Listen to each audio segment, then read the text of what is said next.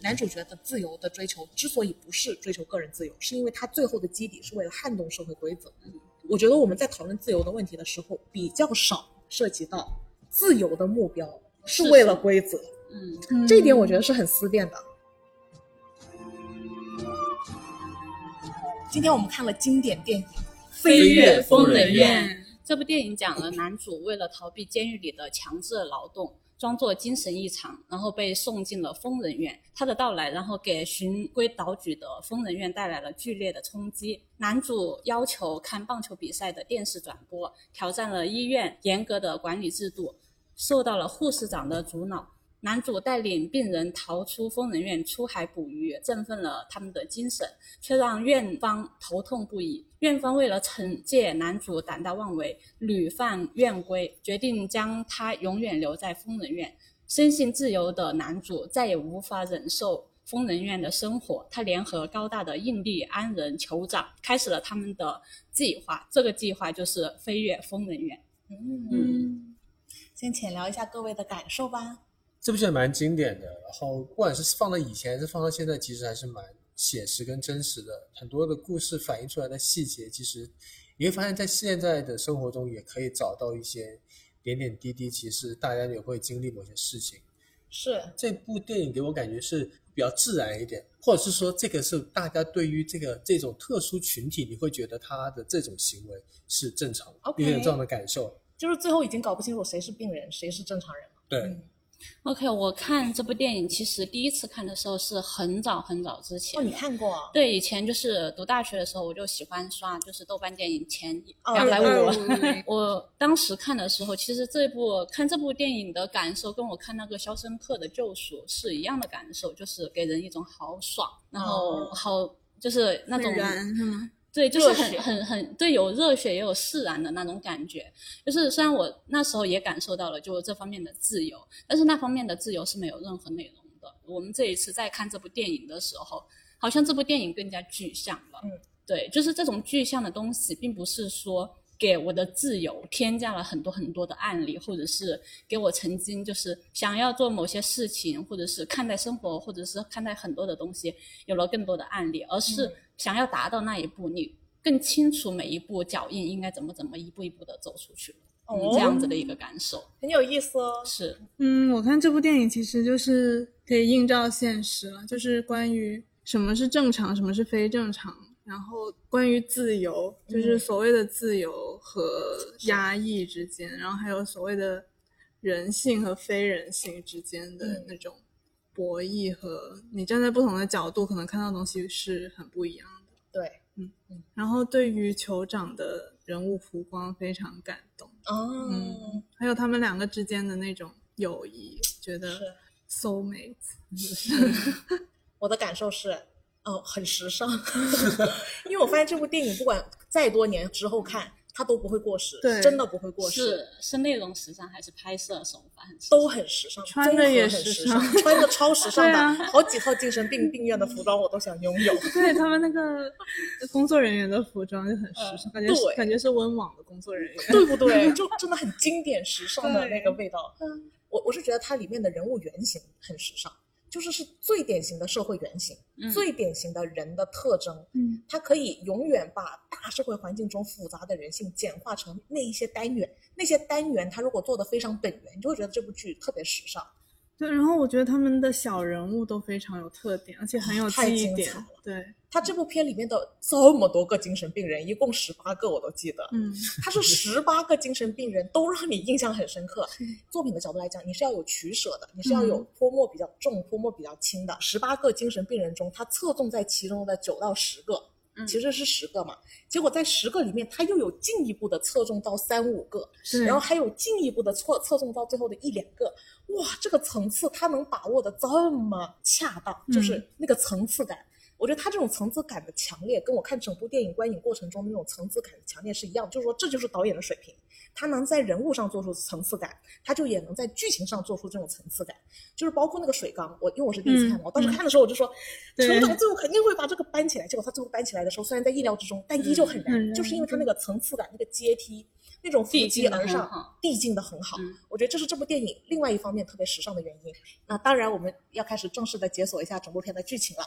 故事一开始是从男主，他是一个在监狱服刑的一个囚犯，然后他为了逃避这个服刑，嗯，装作有精神病，于是狱警就把他送到了这个精神病院疯人院，他们需要去检测一下他是否真的有精神病，他就很开心的住了进来。是，我觉得这里有两个细节特别值得注意。嗯第一就是他其实是刚进监狱的时候是脱下了手铐，嗯他当时很嗨，对，还亲了一下那个狱警哎，，对嗯他以为自己打破了一定程度的桎梏，对嗯赢得了一定程度的自由，其实只不过从一个坑跳进了另一另个一个坑更。深的坑。哎，没错，他在住牢狱的时候，牢狱可能某种程度还仅仅只是身体上自由的禁锢，嗯，但是他对进了疯人院，好像是又是精身体上神啊又是思想上的嗯，就是自由的禁锢。哎，是你你嗯讲到这一点也提醒了我，我觉得这部片特另外一个特别高超的地方就是它没有回忆线，它不需要你从每一个人当下的表现的脸上和他的状态和他字里行间，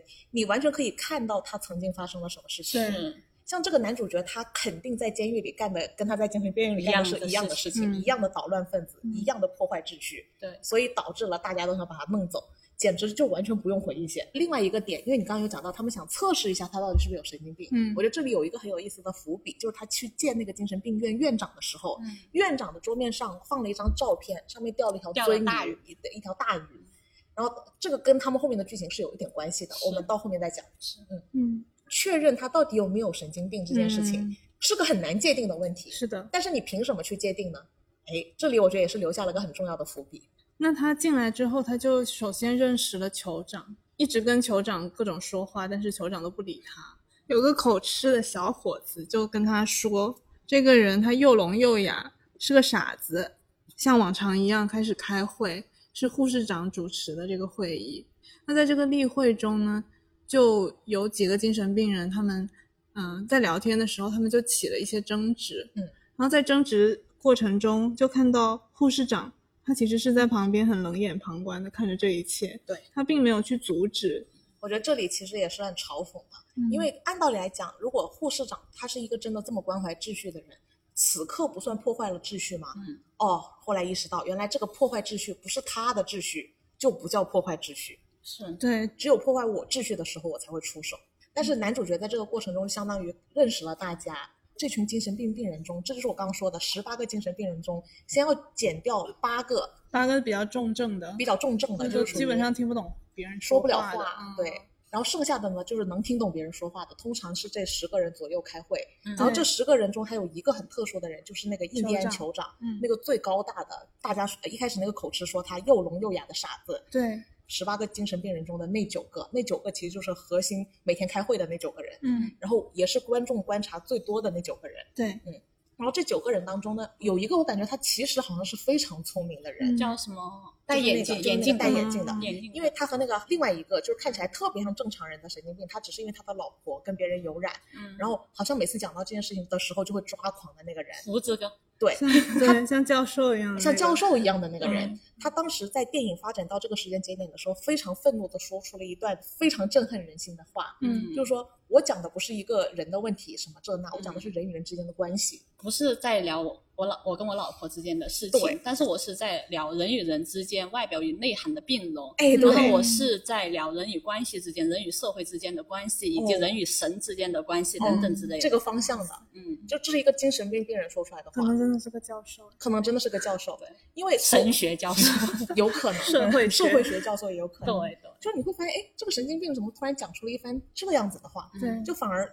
其他人更容易关注在人与人之间的关系上，嗯包括他们的那个护士长拿出来的这次例会讨论的话题，居然是讨论一下别的老婆出轨的时候你要怎么嗯对待她。这是一个很私人、很私密、很小的问题对，但是当他燃烧到其中一个精神病人的时候，他把它上升到了一个社会的问题。嗯，然后，当然，他抛出了这样子的问题之后，其他精神病人也嗤之以鼻。只有其中那个有一个眼镜哥精神病人反而指出了，你们安静的听他说对，他嗯他其实是个很有智智慧慧的人，人。哎，但是其他人依旧不听，然后形是的成了一定的冲突， 对所以他们才打起来的。这个人能够看到别人的智慧，那他一定是很智慧的。哎，哪怕他的行为上好像有点我们定位成精神病人的笨拙，比如说，对，殊不知他反而很认真的能够聆听嗯别人的，对，内容。那我觉得当下的男主角看到这一切也是觉得非常有意思的。因为我第一个关注的人其实还不是呃这个眼镜哥和胡子哥哈，嗯而是男主刚进来的时候，男主在跟那个酋长嗯哦在打招呼的时候，嗯是因为听那个 Billy，嗯，呃，就是口吃，口吃对，听他呃就是说他是又聋又哑。其实，在这一幕，就是男主一进来打招呼，其实第一个关注到的人是口吃的，对其他的人嗯还在打牌，对他关注到了这一幕，而且他也笑了，嗯他也描述了这一幕。对，所以从某种角度上来讲，我觉得口吃他是一个非常灵敏的人。是嗯嗯，他嗯本来不应该是个口吃的，对，对，而且他刚跟那个男主角说那个那个人又聋又哑，那个人马上去跟那个又聋又哑的人打招呼。这我觉得这里无形中就是一直在反射男主角本身的品质，就是不容易被所谓的框架束缚，嗯，对他就能越过框架看到背后的东西。不会被这些标签定义。哦，不会哎，因为他又聋又哑啊，那我反正说了也白说，于是我就不说。他不是，嗯又聋又哑，嗨， 就马上跑到找他说话去。对，下一幕就是他们嗯、一起去打球，然后他就一直想教酋长打球，因为酋长特别高。哦，前面还有一幕，我觉得很重要。男主就是在那个操场里面，嗯，他是第一个看到酋长是看向窗外的外的，嗯就是那个铁窗外，因为他内心是渴望自由的，哦在某种程度是跟男主，所以他看到了酋长这一幕，他才后面才才去去教教那他个打球嗯，哦，因为他知道酋长是又聋又哑的，所以他其实用了很多的身体比划，告诉他要把手怎么样举起来，然后怎么样丢到篮筐里。然后看酋长好像听不懂，他又去叫了一个也是身材高大的一个人，他骑到了他的肩膀上，让他把他带过去，然后他亲身示范，想要告诉酋长要怎么样去投篮。嗯，然后在这个期间给了护士长两次镜头吧，就是他在嗯、呃就是楼上的窗边在静静的看着这一切。上帝视角在嗯藐视这一切，是，我觉得这里也是这部电影层次感做的特别好的地方，因为很明显，在这个时刻放风的时候，大家是一盆散沙的，是大家是不聚集的，彼此是听不懂彼此在说什么的，然后基本上是靠男主角一个人苦苦的在跟所有人玩，而所有人都给不了他对应的反应。对他们配合不了他，他们在打的时候，其实他男主一直说怎么传球，怎么传球，然后大家都不听他 的，就是是各顾各的在那胡跑，对，然后架着他走的那个人也完全是不受控，说不受我控好累，我好累，我 要 把你留 下来。好是可的爱，是的，而且他教酋长投篮，其实对于酋长来说，真的可能只是踮一下脚就能把球扔进，他非常高大。 对，但是第一次教他的时候，他也他虽然举起了手，但是也没有把球投进投篮、嗯那个篮子里。嗯对，这是男主角在这条路上前进的遇到的阻碍和难关。嗯，这是第一层。对，怎么说呢？因为他们休息室的那个音乐很大声，然后他就嗯、想要去把那个音乐关小声一点，他就自顾自的走进了护士站，自己反手一个开门就走进去了。嗯然后护士长就非常严厉的走出来说：“你不可以这样子。这是第一次挑战了他”们护士长的领地，对然后嗯，出从护士站走出来，然后用一个更所谓守规矩的方式去问护士长说：“那你能不能把音乐调小声一点？”但是护士长就坚决不肯，他就说你要照顾到那些耳背的病人，他们可能会听不到这些音乐，嗯所以我们要把音乐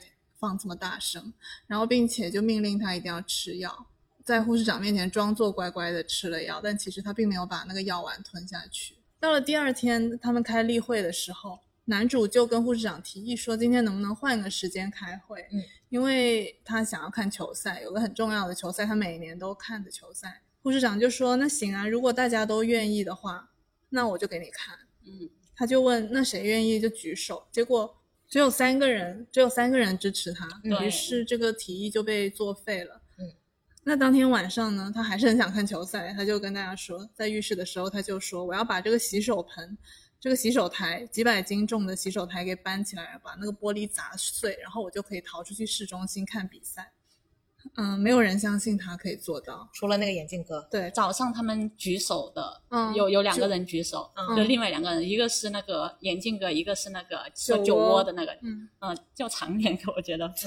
对。然后晚上其实也是他们两个举手，是嗯，嗯，对，那他尝试搬起来，但他其实真的是搬不起来，真的太重了。嗯所以在他走出那个浴室的时候，他就留了一句话说：“至少我尝试过了。老师，我有疑问，为什么那两个早上举手的人不过去帮他一起搬 那个洗手台？”他们只是在参与赌局，但不是是在参参与一起出去， 对 对对，就是有时候口头上的应和，不代表行动上能真的与你站在同一阵线。是是的的。嗯，这件事情毫无疑问是在大家心里都埋下了一颗种子，因为是在第二天开会的时候，这核心的提九出来个的人人物，对，这核心的九个人就全部举手了。对，对，关键是这个这个时候提出来的人不是男主哦，对是眼镜哥提出来所的。以他说我们是不是应该再投发起一票次一投票对，对因为今天晚上还有球赛。是嗯，学到了，嗯然呢？对就昨天这几天跟这个男主角相处的过程中的那些种子，对，就是种开下始，发芽就是开了始发芽。嗯对，然后护士长又说：“可是我们总共有十八个病人，那你至少要过半数才可以通过。”嗯嗯，所以他就说：“那你现在还差一个人。”然后男主就开始疯狂的找人，因为其他的几个人很多都是话都听不懂。对话都听不懂无的法这自种，理的人，对，嗯，所以他问了好多个都没有给他反应，然后护士长就说时间到了，嗯，就是这个提议被作废了。但这个时候，他终于问到了酋长，然后酋长在犹豫了一下以后，举起了他的手。嗯，真的对好可爱。对，男主就特别特别特别兴奋，跟护士长说通过了，通过了。但是护士长就坚持说，嗯现在时间已经到了，你不能这样子。那在这之后，男主还是不肯放弃，他还是很想看球赛，于是他就坐到了那个电视电视前面机前面。那个电视是关着的，并没有在放任何东西，他就自己充当起了解说员，超在有那里特别兴奋的解说比赛，仿佛比赛就在进行中一样。嗯，然后他的这种兴奋就吸引大家全都围到了他他旁边，然后大家都特别兴奋的，好像真的在看一场球赛一样。是，嗯，哎你能限制我的肉 体，但桎梏不了我的想象力。 对这里就是皇帝的新衣，皇帝的球 赛，这个梁子决定了。对，这个时候又一次挑战到了他的权威。是的，他乍看好像维护住了，嗯但是好像又没有维护住。嗯，在投票之前，就是在第二次投票之前，还有一个值得留意的一一段故事是，口吃的这个 Billy 护士长问他感情问题。嗯，为什么之前他跟一个女生求婚被拒绝？护士长似乎是认识 Billy 的母亲，然后问他说为什么他的母亲不知道这一件事。嗯，然后口吃男孩就支支吾吾的，他其实不想回答，因为应该是一个比较伤痛的一个过往。嗯，那这个时候眼镜哥就说：“那他都不想回答，你为什么要逼他回哦你答？”看，再一次这个眼镜哥怎么回事？那其实就是眼镜哥说了这个，随后也提到了这个棒球比赛的事儿，然后男主嗯才趁机说要再一次投票。是，这里其实是埋了一些伏笔，关于这个口吃男孩的，嗯，一些个人过的往故事。嗯，院长又把男主叫去谈了一次话，嗯去质疑他是否有精神病这件事情，并且嗯让更多人来对他进行评估。嗯然后在这之后呢，他们又到了这个放风时间。嗯放风时间的时候，男主就让酋长高大的酋长帮他逃出去，他出去把所有人都给带走了，是，他就把他们带到了海边去，上了一辆游艇。在他们正要出发之前，其实是有一个人过来问他们说：“你们是谁？”船对，长他说他们全都是 doctor，都是医生，然后都是精神病院的医生。所以其实你看，在不认识他们的人眼里，他说他们都是 doctors，那就是那个人也基本上还是相信了他们的说辞。是然后这一段时间，我感觉是一个特别有意思的一一一次旅程吧。是，嗯，那首先他把眼镜哥叫去掌舵，因为他最聪明，所以叫他去掌舵，是嗯对不 是？这个是细节的安排把。握方向，嗯，在船上也有他女朋友，所以其实他让那个眼镜哥掌舵，其实是想要去跟他女朋友上床 Happy，对，然后其他人也发现了这件事情，然后他们就觉得海大海有什么好看的，这个才更好看，他们就都想要去看戏，然后结果眼镜哥就看到大家怎么都走了，然后他就把那个舵就扔下，他也想去看戏，然后结果这个船就开始疯狂的转圈，就失去了控制，酒窝对哥的鱼上钩了，然后他就大喊着说。我的鱼上钩了，上钩了。然后在那个船虽然在疯狂的在转的时候，然后男主就匆匆的先跑去帮了那个嗯，鱼上钩的这位酒窝哥。总之就是一切都很混乱，但是又特别有爱的感觉。嗯好像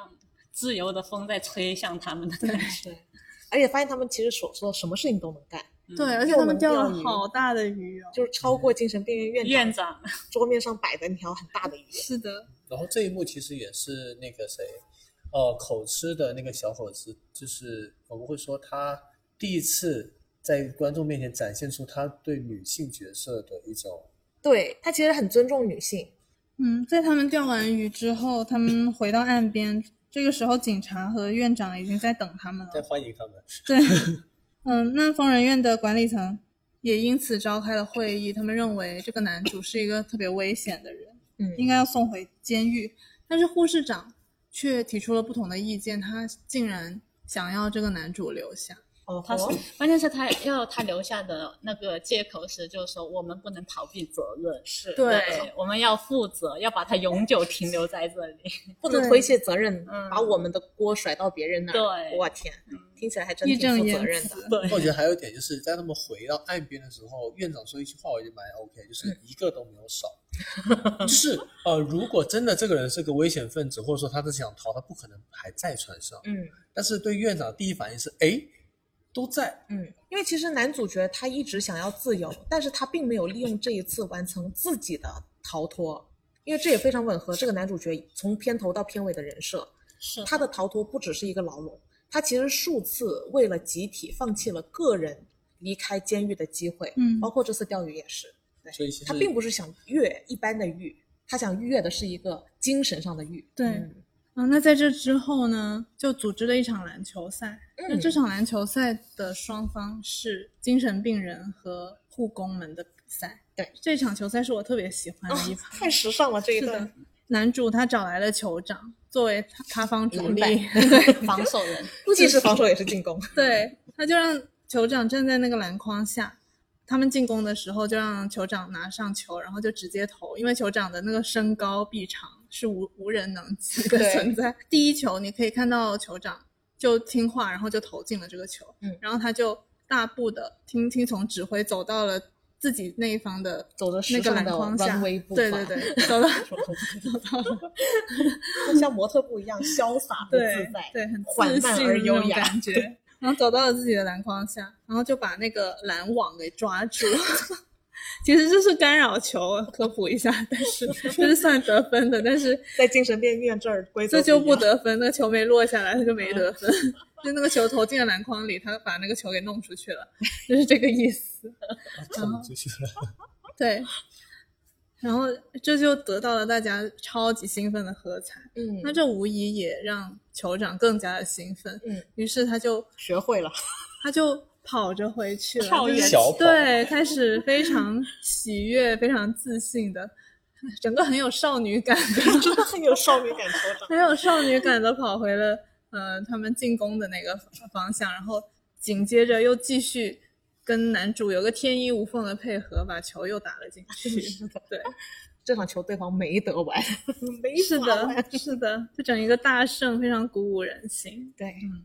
这个时候整个监狱里的精精神病人们经经历过前面的好几次事件，他有一个逐渐升温和一个台阶一个台阶往上走。嗯，到了这场篮球赛，那个酋长都知道怎么主动进攻，怎么主动防守了，然后所有人都已经团凝聚在一起了。好有意思的一点就是，你看我们前面把就是，呃，疯人院的人有分了不同的层次嘛，就是嗯首先是十八个人，然后九个人，然后才又是呃三五个三人四个人，然后又是两两个人人。对，对但其实，呃，疯人院就是他们整个这个院系，它是也是有这方面的阶级感的那种是感觉，嗯就可能刚开始是护工，嗯然后才是护士，然后护士长，然后是院院长。长对，这一次是第一次，他们几个人是可能是六七个人，然后挑战的是他们的护第工一的层角色。对对就是然后而且赢了。对，这一次是真正的两方进行了交锋的一个是过的程。是的，嗯对这部片把这种对峙很巧妙的融进了精神病的日常。嗯嗯，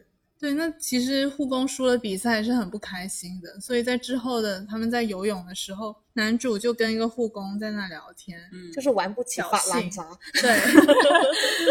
然后那个护工就跟那个男主说：“你别想出去了，你以为你现在是在监狱吗？在我们这里没有我们的同意，你就是出不去，就是因为这是个很主观的东西嘛。我们说你有精神病，你就不能出去，对嗯不是说你像服刑，服完刑你就可以走了。是的，嗯，是的，挑战一开始了，就永远都不会停止。嗯嗯，在下一次开例会的时候，男主就跟护士长提了这个问题，嗯，然后他才知道原来很多人都是自愿进来的，他们并不是真的有精神有问题什么，嗯他们可能是自己遇到了一些问题，然后想要过来治疗，嗯，然后他们就被困在这里了。这个话题其实就引起了大家的嗯一些想法，就是那我们是自愿进来的，你凭什么这么限制我们的自由？嗯，所以眼镜男又开始说，对我们我要香烟，我的香烟，你凭什么没收我的香烟？然后就开始暴动了起来。相当于被很严厉的对待，那男主角肯定是看不我顺去眼的。帮他，他说：“我们这边负责掌舵的聪明人，你们凭什么这样搞他？”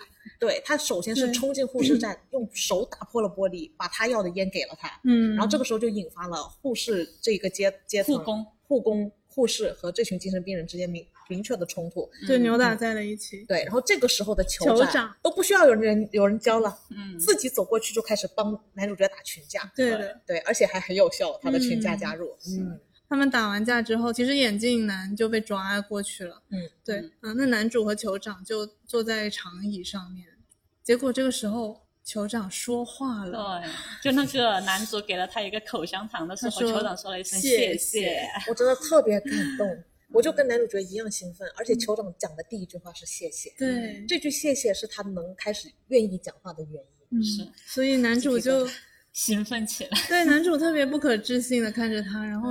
然后又跟他试着说了一句话，他以为自己听错了，可 爱，又给又给了他一个口香糖，对然后然后那个酋长说水果口味，对，男主就特别兴奋说：“哇，原来你不是傻子，你也不是聋的，也不是哑的，嗯对你把大家全骗了，太牛对啊逼了你！”看酋长那一脸得 瑟样，对哦对，他们是聊完天之后，然后男主就被抓去电击嗯了。是的，哪怕只是很小的细节，嗯，就是男主角就是很皮嘛，所以他他就假装装作自己好像前额叶被摘除了的样子。就好像被电击电闪了的样子对，然后故意很木讷的走出来，然后所有人看到都很紧张，尤其是酋长对啊抓着手里的扫把。那个神情，那个牛高马大的，却露出了那种少女般的紧慌张张。对，结果男主角跟他也特别有爱，先给了他一个眨眼。眼，对， 这是我们最近的暗号。嗯先安抚了酋长，再去吓其他病人，好有趣哦！这个对，他完全有顾及到酋长的心是比别人更柔软一点，所以骗大家之前要先告诉酋长我是在骗人，然后再去骗大家， 这也太有爱了吧！最主要是，既然酋长能够骗骗所有人，说明其实酋长对于所有人来讲是最接近所谓的正常人的那个人， 因为他所有东西都是在，他只是在自跟自己的内心在做斗争，跟你外面一点关系都没有。 OK，那男主他才不管这么多，他就偷偷去打电话给他的女朋友，然后嗯还带了一个女子，让他们晚上过来 他过来他们精神病院啊、呃去开开 party party，并且其实他就是想要逃告走别了，对告不别对？大家，在他们来到之前，他就悄悄跑去跟酋长说：“我们一起走，让他一起跟他逃走。”嗯但酋长说他不行，他不能走。晚上来临的时候，那两个女生真的来了。来了以后，男主贿赂了宿管。嗯，宿管本来是非常坚决不同意的，但是经受不住这个金钱和美女的诱惑，就把他们放进来了。他们带了酒啊什么的，然后就开始疯狂的开 party。嗯他们这一群人，大家都玩的非常嗨。在这其中呢，口吃男孩还还跟男主的女朋友一起跳舞啊什么的，然后再加上他们其实之前在船上的时候也有过一番交流，嗯所以口吃男孩就好像已经爱上了。那其实原计划来说，男主应该是在这之后当他晚就要就走走的，嗯，其实窗门都已经打开了，对，都已经打开，他其实只要走就可以了。嗯但是也许是因为他喝多了，嗯他就倒下了，并没有逃出去。嗯，然后直到第二天天亮了以后，嗯，被发现了，然后就发现整一个一团乱，然后护士长非常严肃的冲进来， 嗯，傻眼，对，就是整一个大混乱。整一个大混乱。嗯，这个时候他们发现为什么那个口吃男孩比利不在，裸着身体， 对他们两个躺在床上，嗯然后这个时候其实大家都为他们欢 呼，说哇恭喜恭喜，脱离处男之身。最关键的是那个口吃男孩出来口条巨顺，对他其实自己也特别骄傲，特对别开心，是的，然后他出来，我可以解释一切。对，你不为此觉得羞耻吗？我不觉得。对嗯啊，好顺了这两句话，但是这个时候护士长又搬出了他的母上手亲锏，。对，嗯，然后说你不怕我告诉你妈妈怎么怎么样？口吃男孩就又开始口吃了，到最后因为他被护士长逼得太惨了，护士长就一定要让他供出一个罪魁祸首。嗯，然后他最后不得已把男主供出来，但是在刚供出来不久，他就选择了自杀。嗯血太溅当心疼场了，是的，太心疼了。嗯然，后男主看到了这个场景之后，也他就疯了整一个受不了了，嗯是，然后他就很想要把护士长掐死。嗯很用力的在掐，把护士长脖子都给掐断了。嗯，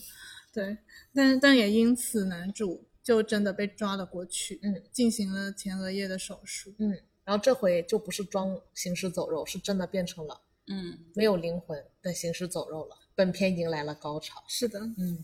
当男主被送回病房的时候，是酋长先看到了男主。酋长一直睁着眼睛等他，每天是 every 的，是 night， 的，很有太爱。浪漫了。那他就发现了，嗯，他的前额叶被摘除了，然后酋长就特别特别心疼，他就说：“我不会丢下你的。嗯，”那他不要丢下他的方式是什么呢？拿起枕头闷死他。这个时候真的感觉很感动，他懂对他他懂他，嗯，这整段都特别感动，因为其实酋长每天晚上都在等他，听着关于他的风言风语，其他人都感觉还沉浸在其某他人种都故事里，在传说说他是不是走了啊，是等等只有他坚信他是不可能一个人走的。对，他知道他会回到这里，他就每天晚上睁着眼睛等他。嗯，当他回来的时候，他就突然之间走过去跟他说：“我觉得我现在强的像头牛，我带你走。”啊，这什么什么浪漫的爱情故事了啦？对，嗯，所以他就真的把他给闷死了。嗯然后在闷死之后，酋长就去到了浴室，嗯，把那个不可撼动的洗手台生生的起来拔了起来。燃爆了这然后里！这一幕就跟哎呀他学那个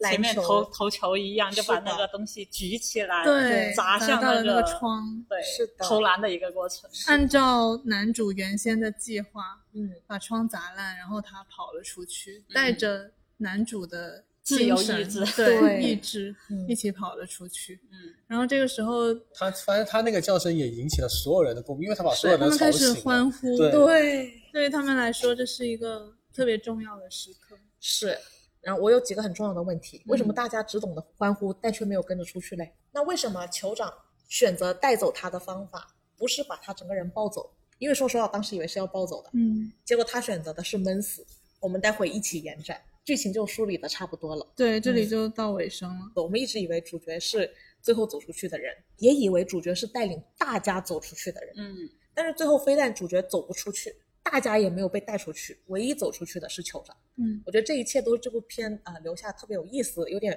不在意料之中，但是又在意料之中是的感觉啊。因为你会发现男主角追求的不是个人自由，嗯，但是男主角他其实是有无数次可可以以自己逃出去的是时的刻，他其实每次留下都是因为别人。嗯，他自己本来要出去看球赛，他说有没有人要跟我去？嗯，他那次带大家去钓鱼那次，已经带着所有人走出去了。嗯，那个院长说一个都没少。那再一次的暗示了，男主角其实可以一个人跑的。如果他追求的只是个人的自由，肖申克的那种，他又没跑，他又带着所有人回来了。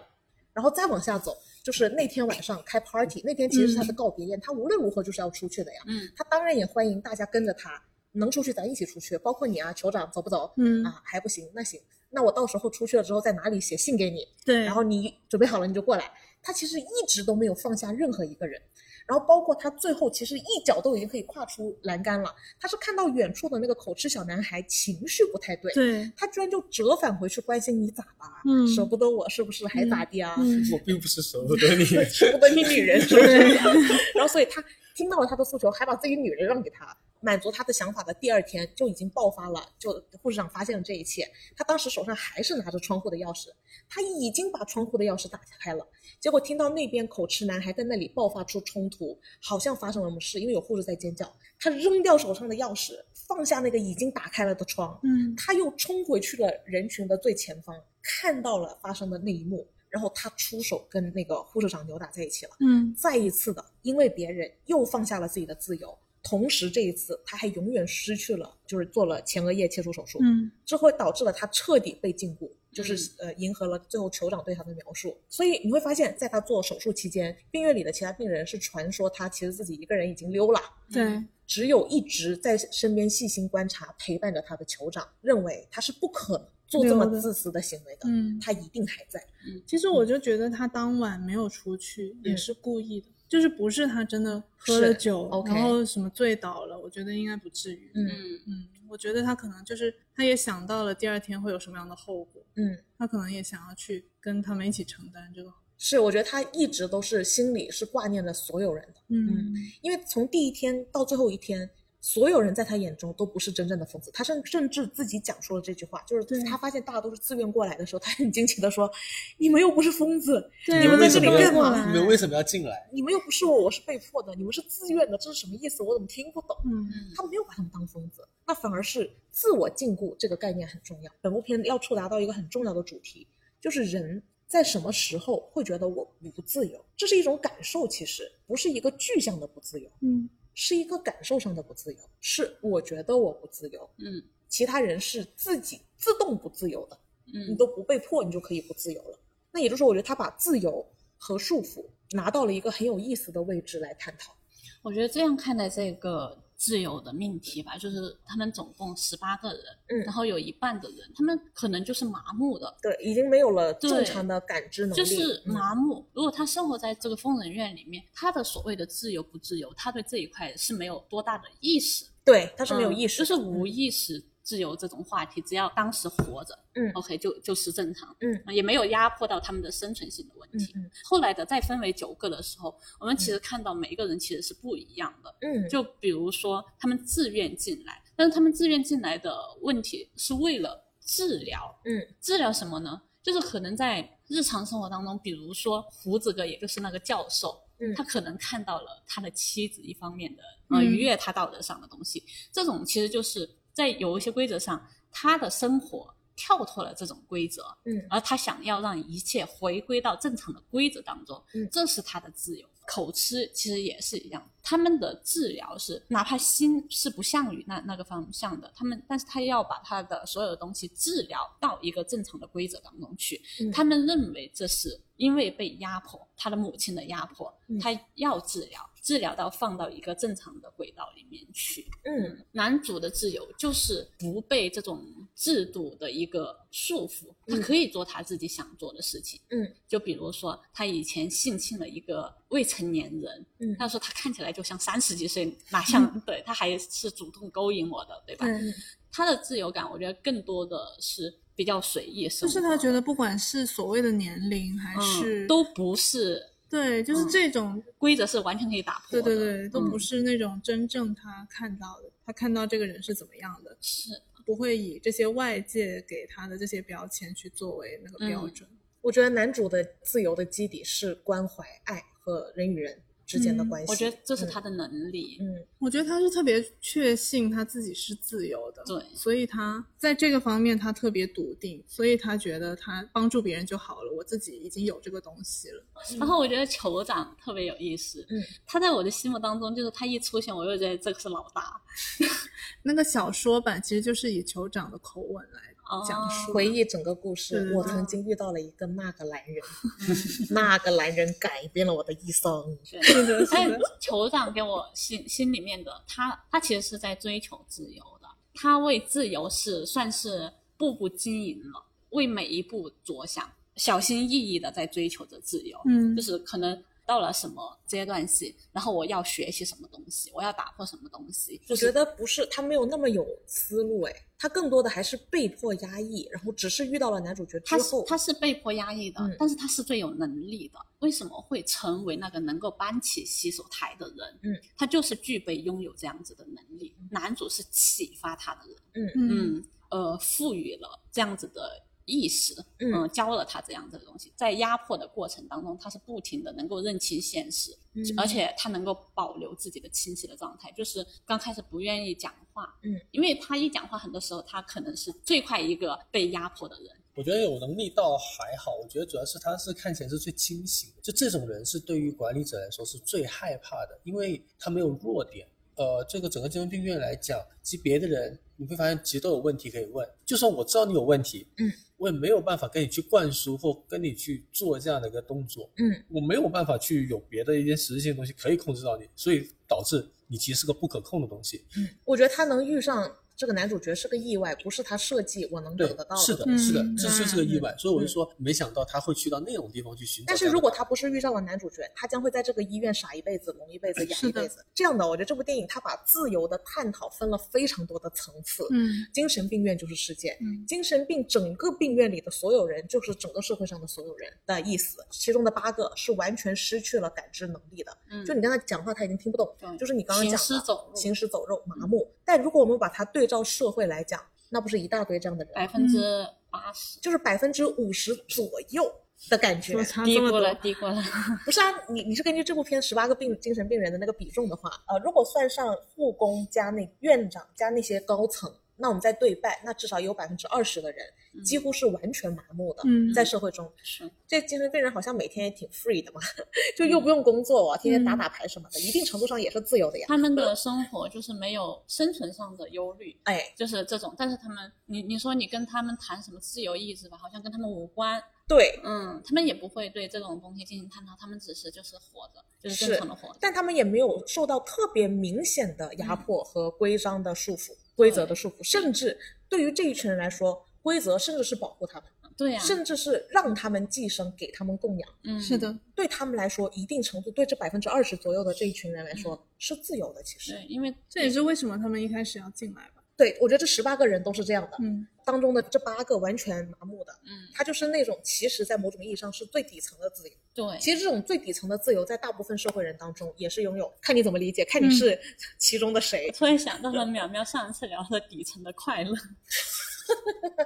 是有吃喝玩乐，对。摆烂就好了。 摆烂就好了。这个其实是一种嗯就是底层自由，但是再往上走，就开始有人可以感受到不自由了，就是有人感受到制度的存在。哎，嗯，然后就开始上升到那十个人，酋长我们最后讨论他是第十个人的样子嗯啊，然后剩下的人一级一级往上走，他就是可以感觉到所谓的不自由了。嗯，和压迫了，哪怕在同样的环境下对，他们的感知更明显了，他们有感知。其中，我觉得先讲一些次要，就是摆烂派。就虽然嗯我感觉到不自由了，但我摆烂，就眼睛看起来有点像施瓦辛格的那个啊，反反两两个傻傻的，对傻傻的，嗯和那个看起来有点学究气质的嗯，不戴眼镜的，另外一个就是这两个就是一相对次要一。个光头一个胡子，那个胡子也是，胡子我觉得他有异装癖，他肯定也是可以感觉到难受的，社会嗯对他的那个，因为压他迫，因为他这部片的女装出现的比重太大了，在船嗯上她戴贝雷帽，在后面 party 的时候她穿护士装，有暗示她。我觉得这也是这部片细节做的特别好的，他根本不需要详细的展开这个人，你从他的行为举止你就可以知道他的故事。嗯那我觉得像有异装癖，那他肯定是可以感觉到我与社会的格格不入，是的，我感受到了不自由，就是感受被压迫，被压迫了。对，然后我觉然得后他这个曾经以为这种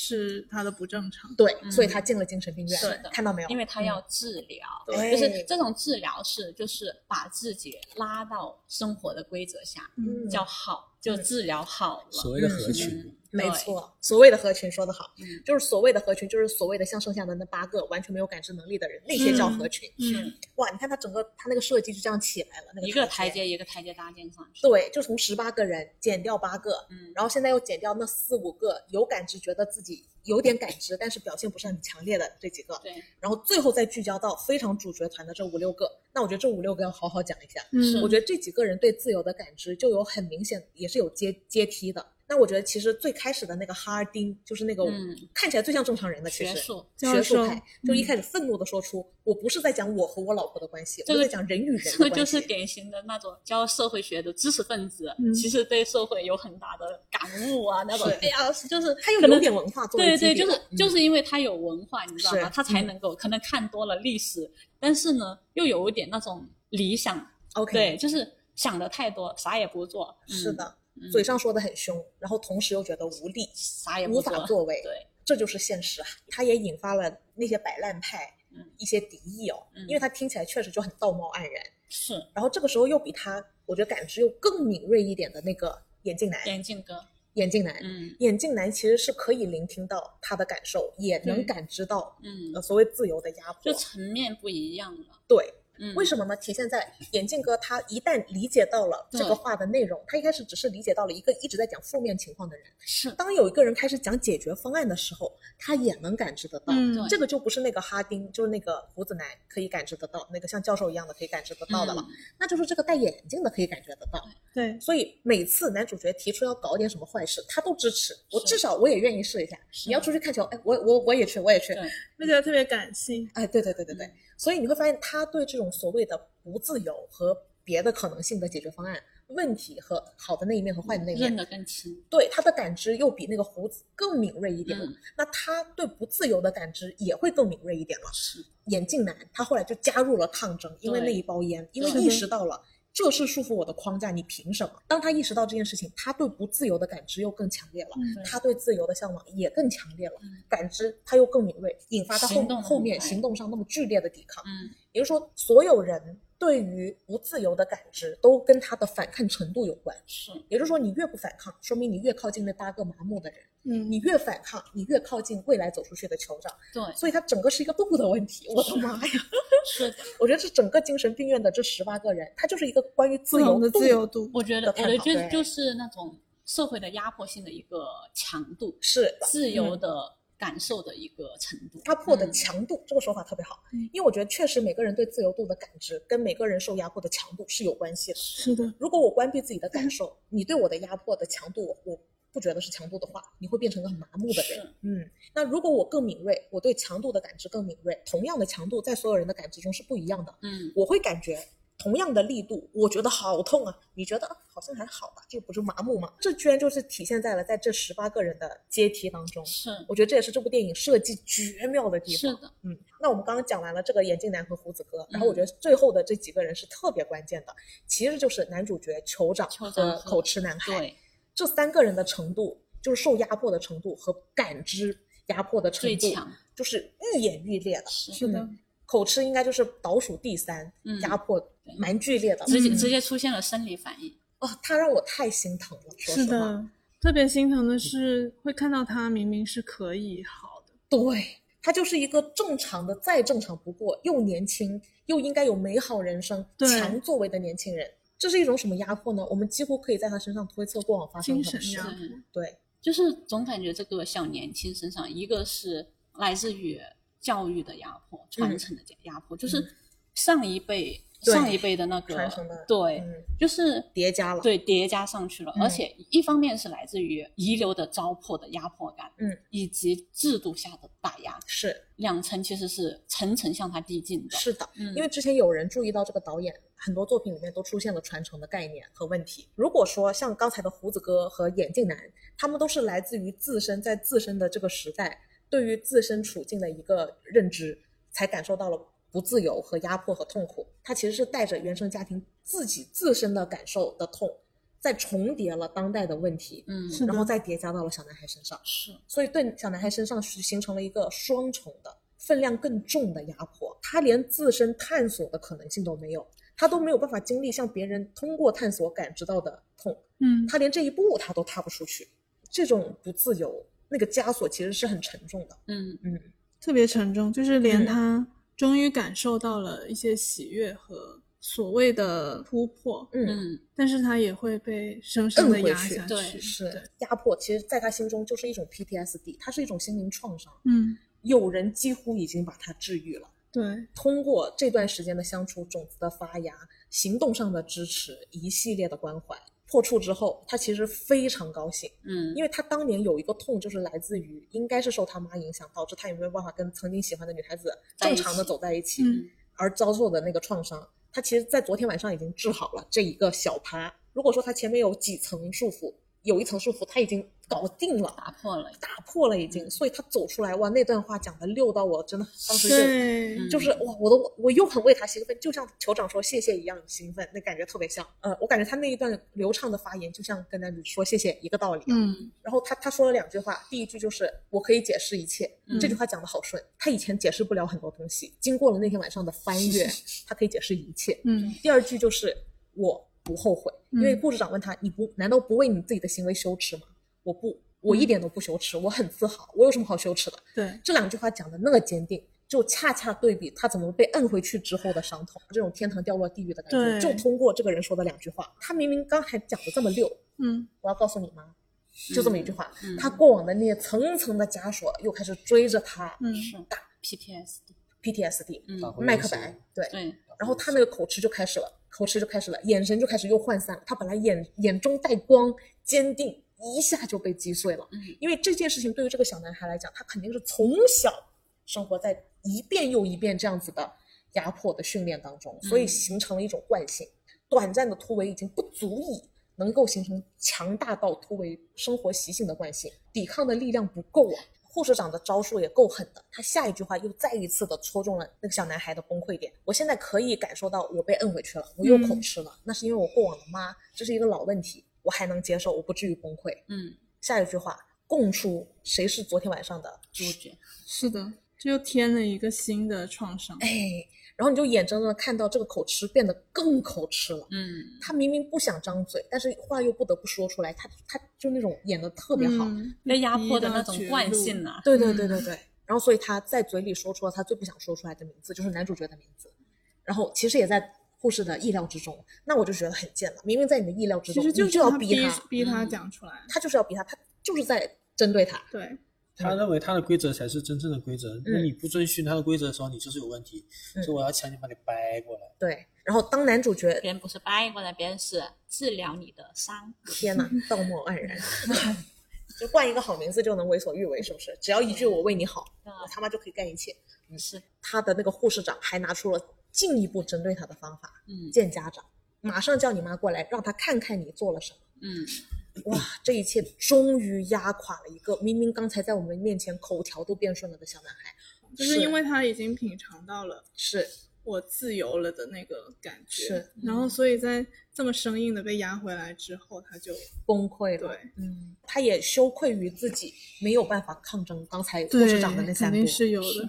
这件事情当然也完全在男男主角的感知中，他意识到了小男孩能这样，就是因为刚才护士的那三波，让所有人就是活生生的目睹了这场惨案。我觉得对于所有人来说，尤其是对感知灵敏的男主角来讲，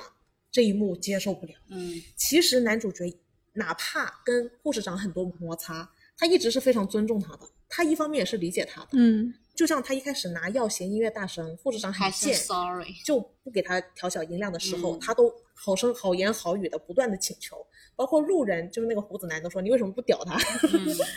然后他都没有真的在呃护士长面前情绪爆发，嗯，或者说后面好多次他们之间的冲突，护士长的行为真的是很气人，男主角都永远是可以忍得住，换一种嗯方式与那个护士长博弈的。前面那么多次，男主角都能忍住自己的礼貌和尊重，这一次他实在是忍无可忍。而且这个小孩是全部人全部精神病人中最年轻的，对的，他应该有一个最光明的未来，要超越当场的剩剩下病房内的所有人。你可以对我的过往，对老去的我做很多事情，你不能搞我的未来，你不能给我把希望给掐死。我嗯觉得最搞笑嗯的就是，大部分的人都说小孩子是未来的希望，嗯但是一步一步的却要呃当面夭折这个小孩。对，嗯讲完这个口吃男孩，我们对这个自由的感知和被不自由的感知又到了比较敏感的一个高度了。嗯，再往上走就是酋长和男主角。嗯，对，我们先来讲讲男主吧。可以，我觉得男主他首先心理他是自由的，他更多的是身体上的一个束缚，嗯但是因为他心里的自由，他会觉得身体上的不自由是很容易被克服的，嗯，他就觉是得他觉得总有方法办法，嗯嗯我觉得男主角的不自由有个很显著的特征，就是他不是只是个人的不自由和自由，对，他是一个集体性的自由和不自由。嗯，他其实是多会有次，大爱的人，他是有大爱的人，他多次争取的自由其实是一种集体自由。我觉得这里又跟前面的不自由又拉开了个新的差距了。眼镜哥啊，胡子哥啊，嗯还有刚才的口吃小男孩啊，他们更多还是一个自身的不自由性的问题。嗯但到了男主角这里，就突然上升了一个更大的层面。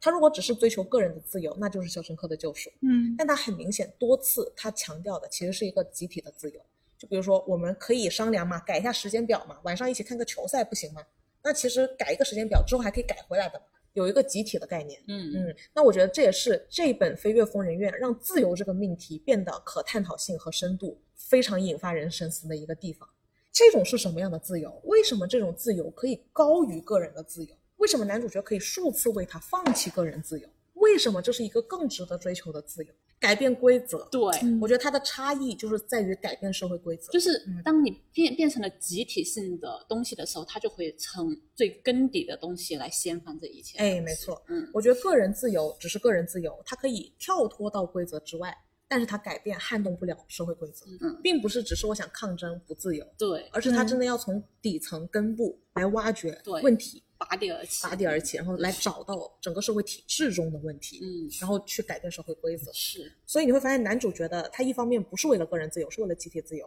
其次就是他的集体自由是为了改变社会规则，优化或者说撼动或者说挑战，怎么怎么说这个词，我们待会可以再校准一下。嗯但它其实它最终引发大家给大家播的种，引发的那个集体的效应，其实最后指向的是护士长他制定的，嗯，比方说时间表，因为能制定时间表的人，肯定就是社会规则的那个负责人。制度的维护者，对，男主角的自由的追求之所以不是追求个人自由，是因为他最后的基底是为了撼动社会规则。嗯，我觉得我们在讨论自由的问题的时候，比较少涉及到自由的目标是是为什了么规则，嗯，这一点我觉得是很思辨的。但是我们忘了，其实如果一个纯粹的自由是没有意义的，因为人本来就是自由的。嗯，如果是像男主角这种追求自由的方式，你会发现，我们刚才也说到，他本来就是一个自由的人。是的，群体集体性产生了自由的意志的话，嗯，我觉得在这个过程当中是它可以持续性产生新的生命，对，对，就是这种生命力的东西是保持就是社会发展的持续性以及积极性和向上的一个过程。僵化。对对，不僵化，就是让社会在怎样的状态下都不会处于一种僵化和僵硬的一种状态当中。追求群体自由的这个时候，他才具备呃影响规则的能力，让大家看到了自由能带来什么改是的，变。我觉得这件这件事情很亮眼。是，男主角在这部《飞越疯人院》里面，他让我们观众也看到了自由意味着什么。那我觉得关于意味着什么，在这部片里面有特别多的折射，我觉得都特别精彩。比方说关于你是精神病还是你是正常人的探讨，嗯，嗯，这件事情也跟男主角想要证明自由带来的意味着什么对，关联性非常强，对就跟我们刚才讲到的放在院长桌子上的那个鱼，嗯，后来这群精神病人可以证明他们也能钓到一模一样的鱼，还能对 double，还不比你的小是。的是的，有一个机构，他做了一个实验，嗯就是说把人群分为是三波人群，他们有一笔财富，看把这笔财富投到哪一个集体当中，他们的收益是最大的一个嗯结果。然后一波群体就是说把这个这波款拨给那些知识分子，嗯，还有一波是那种劳动密工劳动工人嗯对对对对，这这工样人子阶的一层波嗯群体，要么就是随意嗯散发，嗯就是你随便丢给任何人，让他们去花这一笔嗯钱，嗯结果创造最大的价值的是随随意意播放，嗯嗯，其实这某种程度也是自由创造出来的价值性是最高嗯的，其实，其实我们之前有讨论过这个问题，嗯就是我们认为社会要多元化和自由的原因，其实也是意味着这样子的容错率会更高。嗯是一旦你觉得只有这样做是对的，所有人都往这个方向做，一旦出现了超越你这条轨迹以外的事情，嗯你们这套培训出来的体制内将没有人可以解决，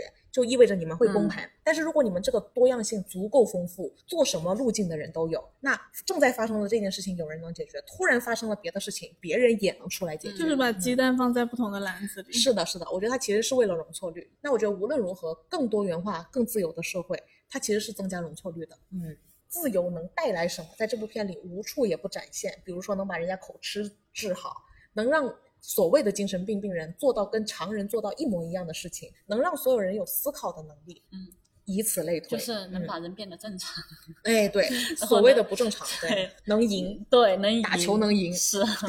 就是各种各样的东西，我觉得除了这些结果之外，我觉得他也跟大家展示了要如何去追求自由。就是你以为这个，嗯、疯人院的墙很高，我出不去，嗯但其实它没有这么跳一下难就出去。对，嗯。那我们当然就是要回到我们最喜欢的那个角色酋长身上了。嗯，他作为我们的压轴，他眼中的自由，我觉得是一个非常值得思考的问题，嗯，因为它很明显是涉及到了种族压种迫族，对，和整个历史。就如果说前面的都只是别的问题，嗯，那我觉得他关于酋长身上就是一个很沉重的历史堆积是的，的问题了。嗯，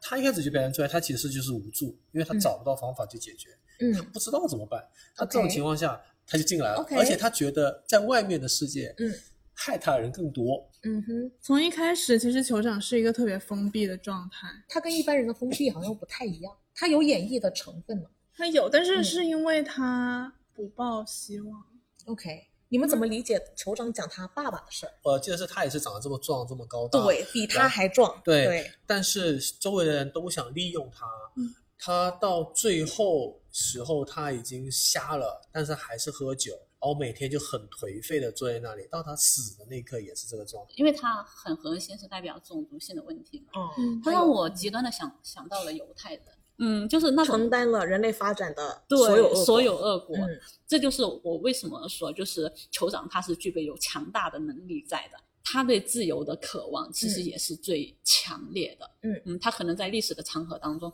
有时候觉得别人是来救赎自己的，可能也嗯曾经相信了那么一会儿。我可以认同的关于酋长有能力的部分，体嗯现在他是主动进医院，并且演了一个任何人都无法破解的角色，对彻底的隐藏了隐自藏己了，但自不是己封闭自己而已。嗯因为我觉得他是隐藏自己。那我觉得比起猴子哥，我觉得猴子哥是属于逃避型的，是就他意识到我和老婆有问题，我在讲人与人之间的关系，但是他又没有别的解决方案，一一直在抱怨，于是他逃离那个所谓的社会，不去面对任何真正的问题。然后那个眼镜哥，他是属于那种我能感知得到，嗯一旦有好的方法我也能，但是我不够聪明，我自己找不到具体的方法，能所以力有限，能力有限，所以我得跟着能找出这个方向的方法的人走。嗯，那我觉得到了口吃男，他是属于那种我有欣欣向荣的想法，我是活生生被摁回去的，嗯活生生但。是受社会这种影响太深了。对，然后男主角他就是因为他虽然心里很自由，但是他的这种自由跟整个社会的体制处处膈应。对，嗯对，那你看，我们就就着这样子的阶梯，酋长这儿，那我觉得他的膈应就更强了，既是与社会机制的膈应，还有人种历史的膈应。嗯是全部都堆积在了酋长的自由的问题上。酋长是基于这一系列的重重障碍，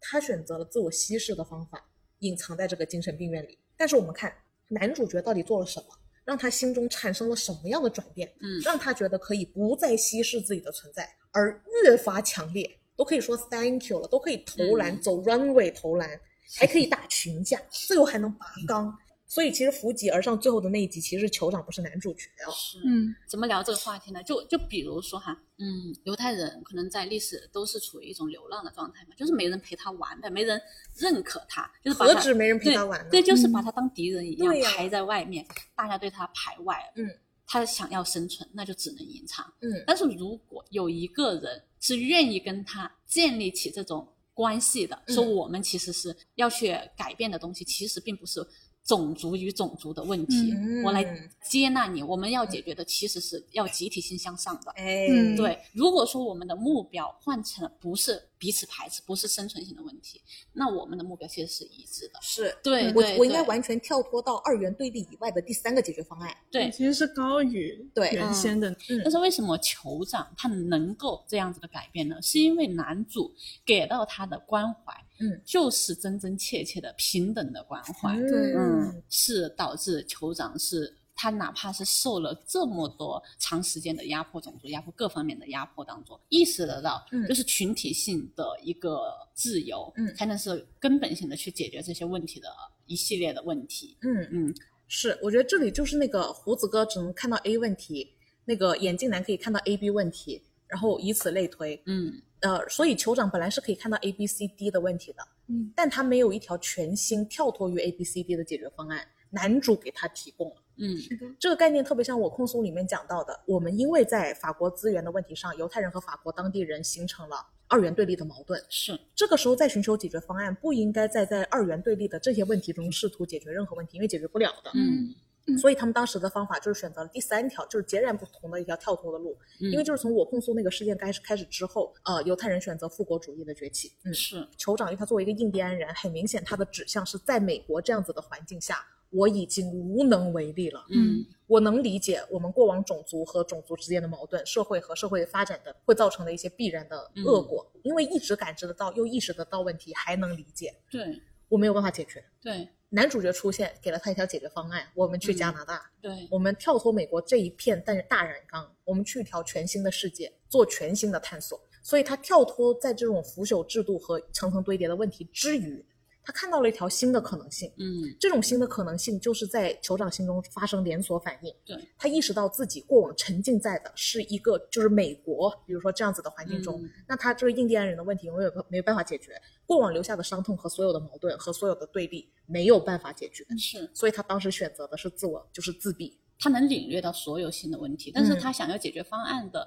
这种方案，更多的是想要就是解决种族与国家的制度性的问题，还有社会的问题，对，就是对解决社会性的问题。但是这个男主给到他了，其实从根本性改变是从关怀开始的，是对，解决人的根本性的问题。是，的，只有你解决了这些问题，变成群体性问题的时候，一切都解决了。是的，嗯，所以他们其实，我觉得他们逃到哪里都无所谓，但是哎。呃，酋长他已经知道了他的解决方案是什么。是的。嗯，他和男主拥有了彼此，他们俩这两个是人种是不一样的，国籍不重要的，嗯，性别别的问题，酋长都意识到不重要。对嗯，往前进最重要。嗯，所以我觉得讲到这儿，我们就不难理解我们刚梳理完剧情的时候，我抛出来的一个问题：问题一是为什么最后走出去的是只有酋长，酋长，只有酋长，其他人为什么没有顺着那个洞一起走出去？嗯，他们走出去也会也回来的。嗯 对，因为他们的受治疗的方法其实还是回归到如何正常的回归到这条秩序里面去，哎制度没错里面去。他们的感知能力也不够紧迫性需要强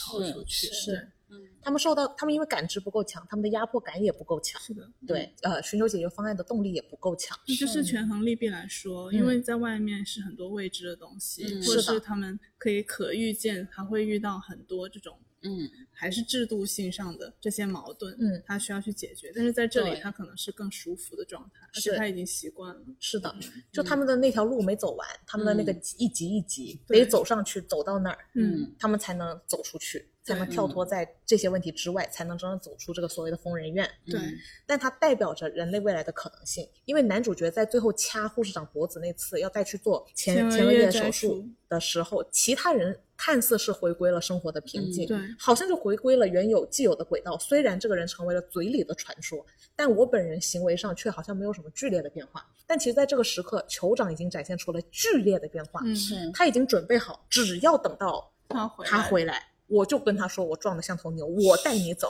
我就去把你把那个水缸搬起来，我们嗯牵着小手往外逃。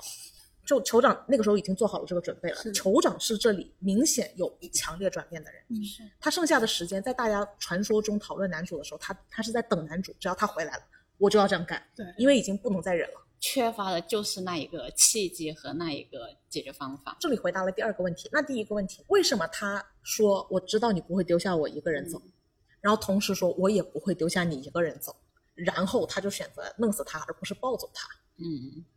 身体方面的东西嘛，大嗯大，因为他一直都追求的其实是精神思上的想思想嗯上的自由。是对，身体上其实身体上已经瘫了，是对吧？已经不自由是的了，这种不自由不属于他，不是属于男主。对，是就的不是嗯他，对，是就其实是掐死他的身体，让他重新回归自由。是，嗯这里我觉得他确实是很懂他。对，因为如果要男主做一个行尸走肉的话，还真不的如如掐让他死他呢对是，这里也迎合了我们之前一直在讨论的，这部片要飞跃的并不是一个普通的框架和牢笼，嗯和身体上获得个人的自由，而是真正在精神上打破桎梏。对嗯，只抱走他，也只是一种对于躯壳躯壳的执着，执着，嗯对的留恋，就不是一个真正的自由。嗯，嗯，对，其实男主也打破了，就是让是大家打破了原有的一些桎梏的对东西。就是每个人其实都，如果他种下了这个种子，好像大家都通过男长的这一这一场革命，是好像都往前走了一点点。嗯真的是一场革命，嗯嗯因为他这条路径就是摆这儿了以后，是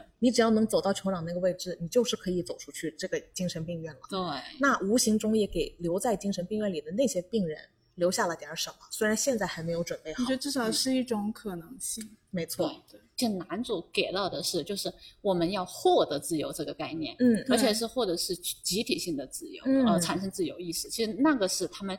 觉得没有自由的人没有想过的问题是。对，另外的那那百分之多少的人，哦、嗯原来是不仅仅是说你受到压迫了，感受到不自由了就不作为了的，嗯其实你还有下步路可以走。他就是对一级一级的嘛。对开了对一扇窗，嗯，对，，嗯是。我觉得其实还有他们的对立面也是非常值得剖析是的，它是的层次也是很丰富的。嗯其实你刚才已经提到过这个层次了，就是护工、小嗯护士、护士长、和院呃院长还有院长身边的那一群学究专家，对一群对专家们，这里的层次是嗯对打刚才精神病院那里病人的是的层次的。我们现在来展开一下嗯这一、这一个对立面的层嗯次。嗯那我觉得其实护工们呢很鸡贼的，你会发现他们对制度，他们是制度的既有利益的享受者，是他们其实并没有什么责任心，真的对像护士长一样尽心尽力的维护这个体制，嗯但他又不像一般护士那样只是硬核，他们内心还是有很多自己鸡贼的小九九的，嗯贱贱的其实，而且那几个护工都也是黑是那人。种拿着鸡排当令箭的那种。哎，没错，对典型的对城管形象。对 那个山中无老虎的时候，他们猴子就能称霸王的那种嗯是感的觉啊。是的所以我觉得，其实，在我们对打的官僚体系，他们内部，他们也是有很多麻烦的，嗯因为他们也有一个所谓的底层，他们内部也是有斗争的矛盾的。嗯嗯，那对于护工来讲，他们平常喜欢欺负精神病人，嗯你会发现，你会发现他们对待精神病人就是挺粗暴的，多少嗯还有一点情绪上的宣泄是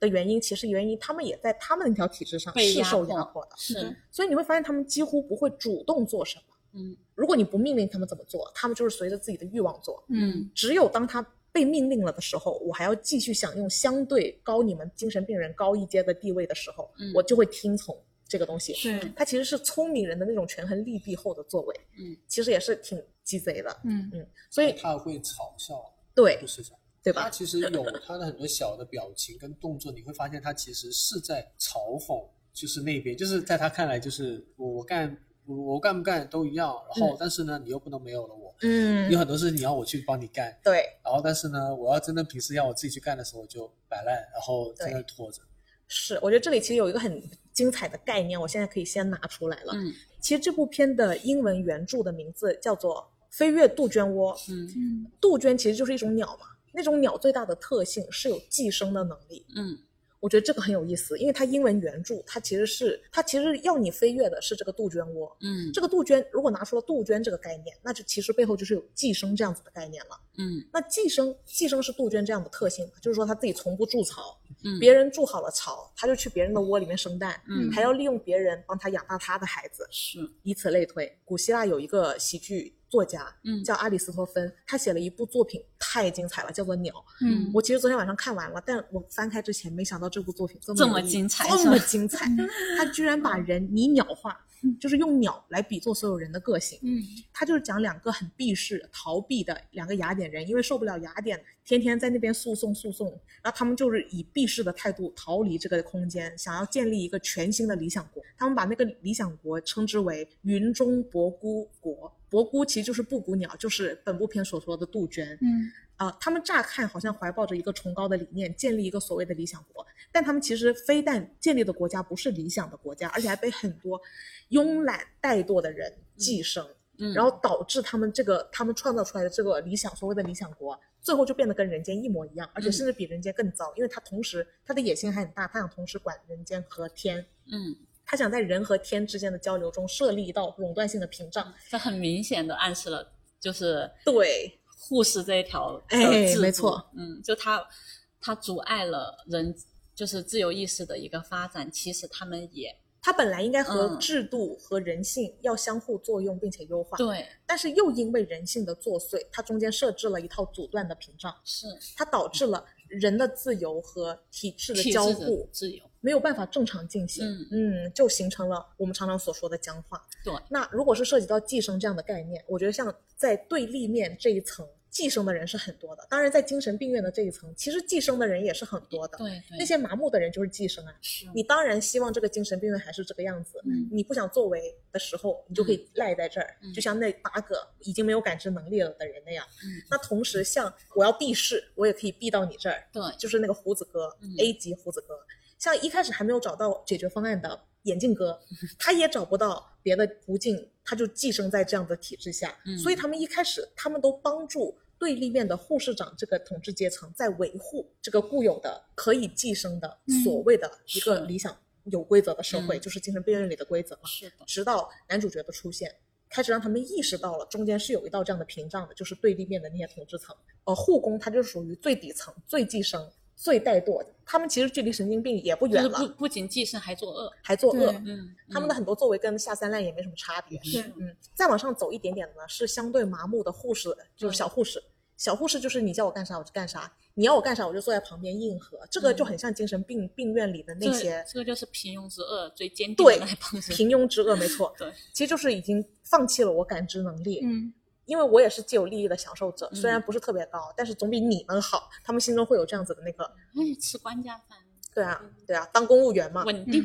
然后呢，就是非常值得探讨的护士长本人，我们怎么理解护士长？他既得利益以及这个制度的守护者，他是真心非常认可。为什么在所院长都已经不想要这个男了的嗯的时候，他居然成为了那个跳脱出来，我们要拥有这个男的，我们不能甩锅到别人身上，嗯我们得负责治疗他。他反倒是一个非常有责任心的人。是，我觉得他是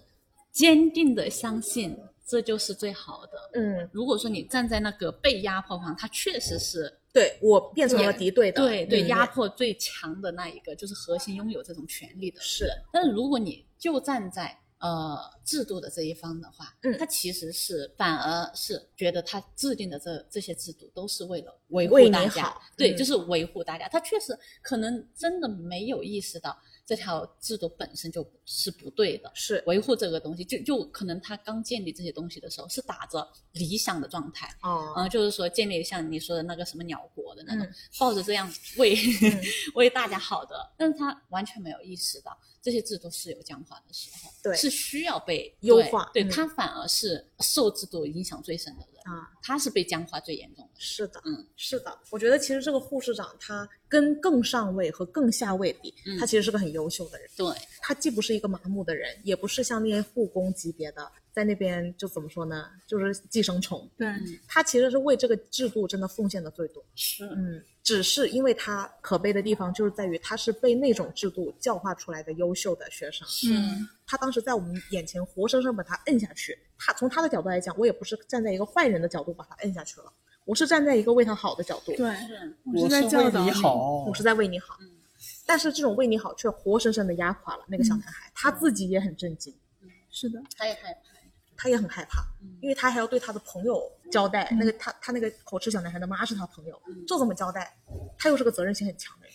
我再帮你回到这个所谓的社会上，能够对能够在这社会更好的生存下去，我在用这我真种的是方式用在心帮良你苦，但是是哦你为什么就不听呢？你为什么就不按我的来是做哦呢？，嗯，对吧？然后居然还选了这条路，这就是他的从头到尾，就是他觉得他很多事情，在他的角度，他可能更希望是这样东西更适合当下的社会，所以我希望你们变成我自希望的那个样子。我觉得你讲的这个完全就是他妈和这个护士长嗯，作用在这个口吃小男孩身上发生的故事了，对是我教育你，我也其实也不是说逼你做什么事情，而是是这个东西是在我们这一辈看来最适合认为你能对生存对在这个社会上最好的嗯没东错西，所以希望你变成那样。嗯那小男孩呢，其实他有听，他如果不听，他也不会变这个样子。哎，没他错，听了，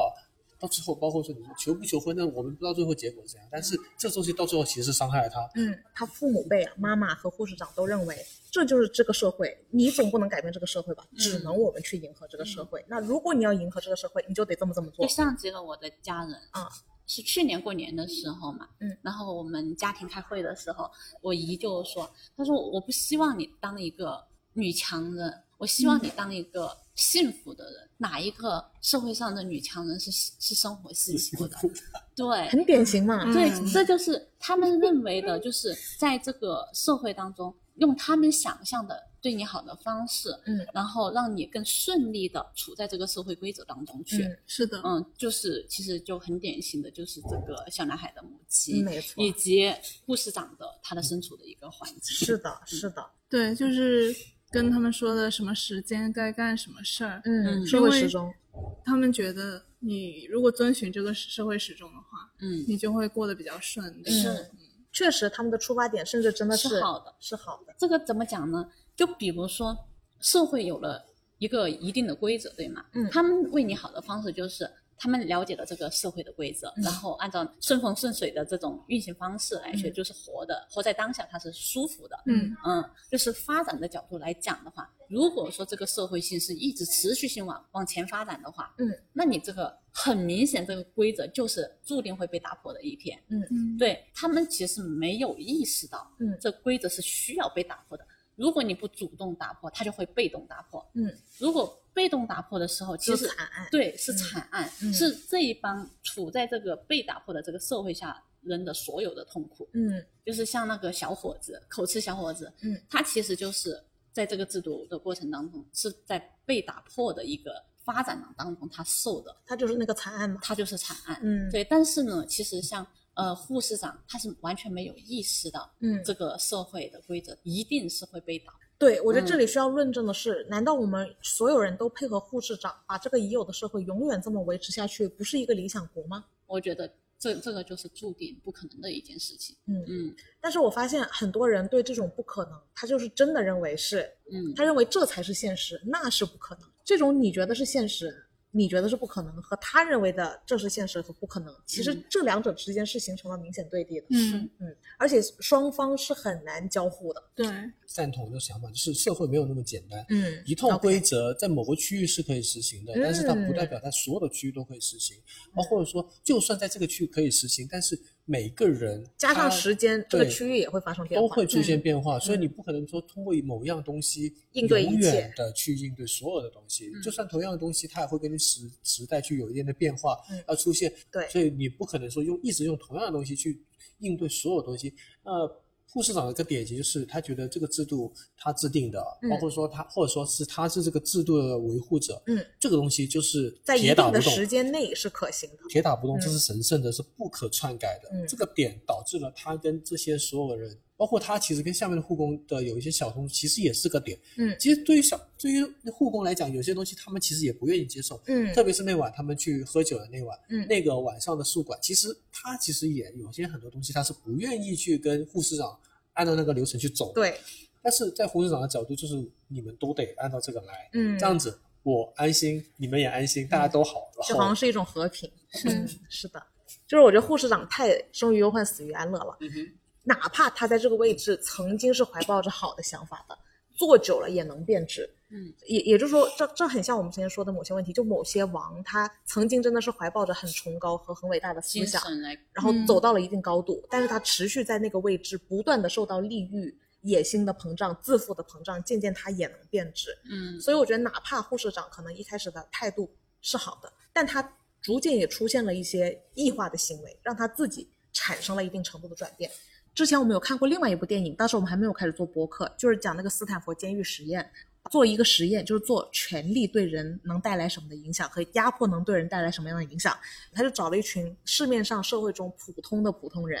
然后把他们关在一个监狱里，一部分人让他们当警官，一部分人让他们当犯人。结果这个实验做到后面，人性就崩塌了，变成惨案了。监狱的犯人越来越受压迫，在上位圈的统治者就是狱警越来越野心膨胀，嗯权力膨胀，对犯人真的把他们当犯人一样的对待，就是这种阶级的设计。其实这里是提出了一个社会机制的问题。当他把人分成了三六九，三六九等的时候，嗯问题自然出现，嗯而且就是随着这个制度人性的变化，它会导致这件事情往惨案的方向一发不可收拾。回到这个精神病院本身，你就会发现它是分了这个三六九等的，嗯你聋哑人，你神经病，你傻子，你印第安人，嗯你是一个不安分的分子，嗯，我作为一个管理者，我得帮助治愈你，嗯它其实是一个社会机制的问题。拍这个《飞越疯人院》导演的采访，嗯有一段很有意思的话想跟你们分享，因为他童年的时他候，是哪里人？他是捷克斯洛伐克的人，当时捷克和斯洛伐克还没有分家。嗯这个导演也戏谑地说：“我是一个经历过很多社会机制的人。他当年在捷克斯洛伐克的小时候的时候是被纳粹统治的，妈妈和爸爸在他十岁前后就被当时的太保带走，嗯他就失去了他父母。然后后来呢，因为苏联的问题，反正就当时也是二战、冷战期间很多事儿，嗯然后他们就一段时间变成了社会主义的共产主义的国家。嗯，但是有意思的事情是作用到这个导演身上，他当时是因为捷克变成了共产主义的，他如果要在那个地方拍电影，他就说他只能做那种体制的宣传片。嗯他因为不想做那样的宣传片，嗯他就选择了移民到纽约，嗯然后拍出了这部伟大穿越时代的《飞越疯人院》。嗯我觉得这部《飞越疯人院》真的是饱含了导演对于反抗、嗯自由、思想桎梏、制度，机制、体嗯制的认知。嗯是的，然后导演在那个采访的过程中也特别有意思，他说到了一个这样的观点，就是说他发现很多人与人的反抗和斗争，到最后确实不是针对这个人和其他人之间的，因为其实你们是一样的，嗯嗯彼此是没什么好斗争的对。最大的问题是人与体制之间的斗争。嗯，我觉得他通过这个导导演自身真实的经历，加上他拍出的这部《飞越疯人院》，重新探讨了自自由的重要性。对它是一个嗯社会级别的，对，就是我觉得他确实是把机制跟自由放在了同一个位置上，嗯他们应该是相互作用的。当他们俩之间不能作用的时候，我觉得才是社会僵化的开始。这里就把我们过往讨论的很多命题又推出了一个新的节点。是我们现在终于意识到，原来自由和机制是作用的，是是有东西阻挡在了这两者之间，显得对方格外对立。嗯对嗯，那我们其实顺着呃这条对立面的这条线讲到护士长，那护士长上面还有两波很典型的人群，第一个人群呢就是院长看起来一直很随和的院长，对，但我觉得他就是那种笑面虎啊，嗯嗯，坏事又不用他做，那所有光都是他的，是的，每次都当一个果实的收割者，就是很权力清闲啊权力的既得利益者，是他整嗯个人看起来贼清闲，又不用作为，然后又很像很尊重所有人的意见，好像就是那种帝王术嗯，驾驭一切啊！你们看，我给你们舞台架好了，你们应该自己发挥。我们很耳熟，这些话对听起来都。男主角他专门带大家去钓鱼，我觉得就是为了对打院长。嗯，他带领所有人去钓鱼，和院长只为了自己钓一条只有照片上只有自己和鱼，就为了显摆。嗯就为了显摆。嗯，和男主角带领所有人钓到了更大，还两条。对，鱼，大家都欢呼，一个群像对对立，一个院是长为孤立的个体，对一个嗯是为了私欲，对然后创造了这一切的制度，哎没一错切的呃东西。是但是男主是就是为了所有人的自由意识，是为了所有人的能够，他们两个其实是完全不一样的是的群体，是呃的，的领头人的。哎，没错嗯没错，领头人说的好嗯，就是那个黑白的、孤立的、冰冷的放在桌面上的那张照片，和男主角带领大家钓鱼回来欢呼的那个画面，这就是两码事儿。对，这其实嗯感觉他一个人的那边，就是也是是代表着说，其实是极小部分人他们享受极的小这件利益事者哎就是没他错们的既得利益者是压迫了其他所有人的对利益，压然迫后了他们大得多到数了人是的，那上面还有一群就是对打酋长了，嗯，就是那一群所谓的专家们。是嗯我我看到后面，我觉得那个专家才是神经病，真的是觉得他们是神经病。他们当时对男主角的批判，就是一副脸上好像很有道理，嗯嗯，我用我很专业的角度给你们分析分析，嗯那个人就是神经病。嗯，但他讲出来的话就是严重荒谬，关键自己都但是听有嗯不懂。是的，你看那群专家们，他们能说出啥？很讽刺的事情是，真的是有电击的治疗方法和切除那个额哦关前键叶是创造这一、这门科技的还得到了那诺贝个尔。奖。对，啊，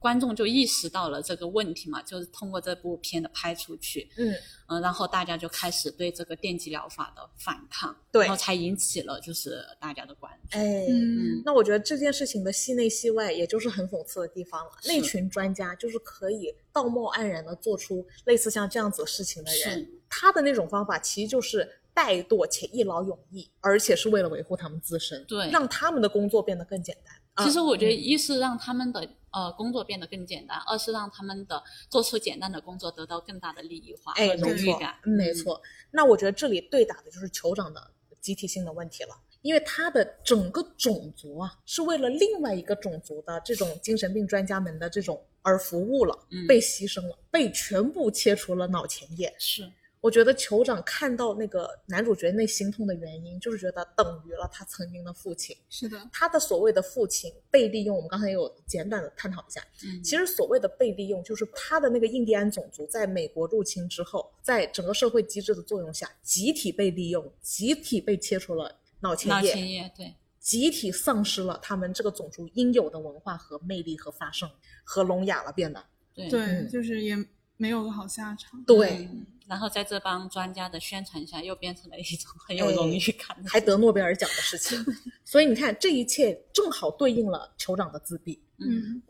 这就是我觉得《飞越疯人院》这部片的结构真是太完美了，它的对立面的层级和对精神病院这里的那个层级，嗯再作用到电影最后的关于自由、机制、体制、规则嗯，的这个命题的探讨。我觉得他把自由这个话题上升到了一个真的很罕见的关于自由探讨的一个位置，然后也顺着我们播客做这段时间以来的这条线路，也正好非常迎合我们对某些事情的探讨，又推出了一些新的节点。是的，我觉得这一切都是让我们收获特别大的地方。嗯，的，自由意志的一个探讨，就是从疯人这边一步一步的探讨上对，我来。觉得那个阶梯，对，很嗯明显。没然错后再聊制度的压迫，也是通过他们对体制的这个一层一层的压迫，其实是也是聊得很透，就是是的自由与压迫之间的关系，如是何去面对这两个关系，我觉得也聊得很清晰。是的，是的。行，那我们今天就先聊到这儿。好的，